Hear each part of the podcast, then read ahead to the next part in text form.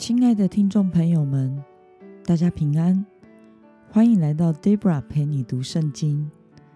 今天是二零二一年九月二十七号。今天我所要分享的是我读经与灵修的心得。我所使用的灵修材料是每日活水。今天的主题是服侍你的童工。今天的经文在罗马书第十六章一到五节。我所使用的圣经版本是和合本修订版。那么，我们就先来读圣经喽。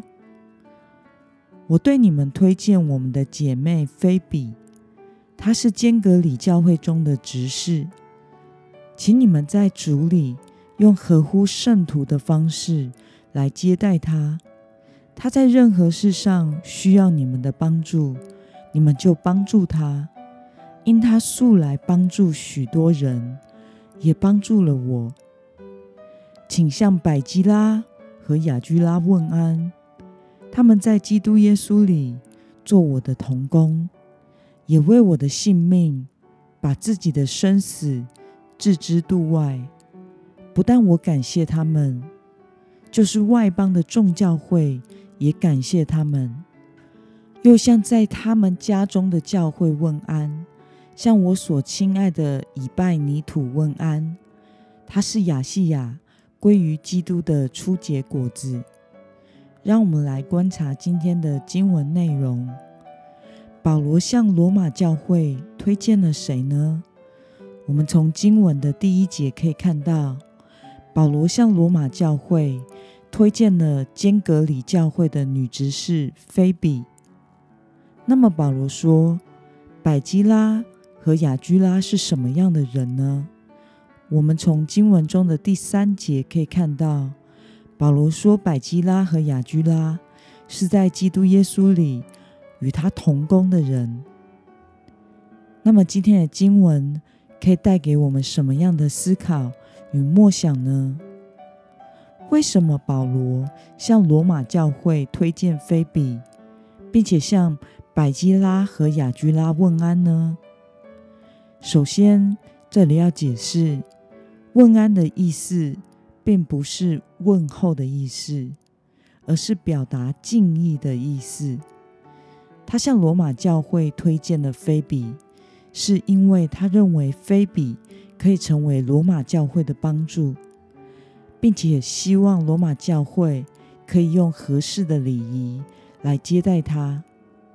此外，保罗向罗马教会介绍了百基拉和雅居拉，并且表达尊荣的敬意，称他们为同工，因为这一对夫妇曾为了传福音，不惜将自己的性命置之于度外来服侍保罗，所以保罗。致上他的敬意，并且表达，就连外邦的教会也感谢他们的服侍。那么，看到百基拉和雅居拉为了保罗可以连性命都置之度外，你有什么样的想法呢？我觉得，其实有许多的童工，虽然在教会中不是领袖型的，或者是亮眼的侍奉者。但是却非常的适合配搭，并且尽力的服侍神。往往配搭型的侍奉者所付出的是更多的，他们牺牲奉献的更大。在侍奉的团队中，有他们在基督里共同无私的付出，才得以成就上帝的工作。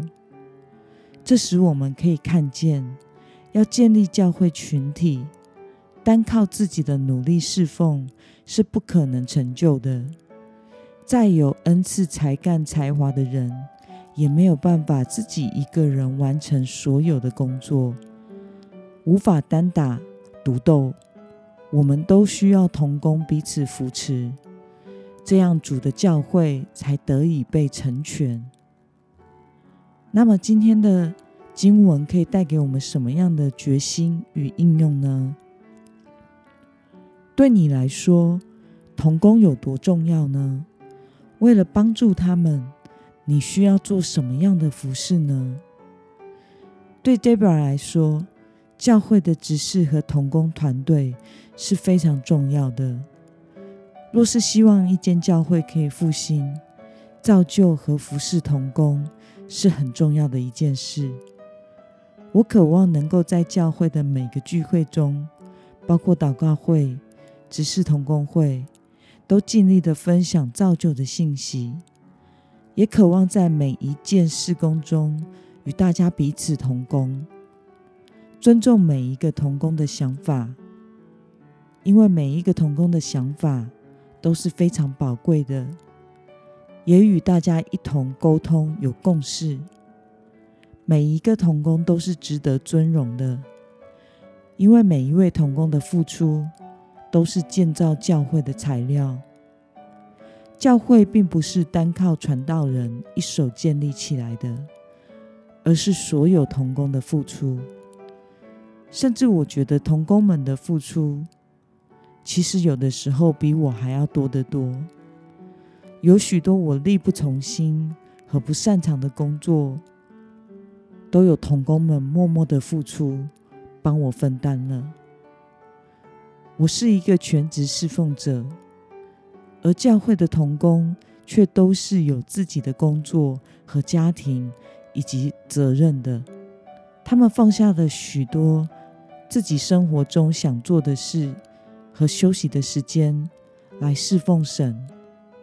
因此，我非常感谢参与在教会侍奉中的每一位。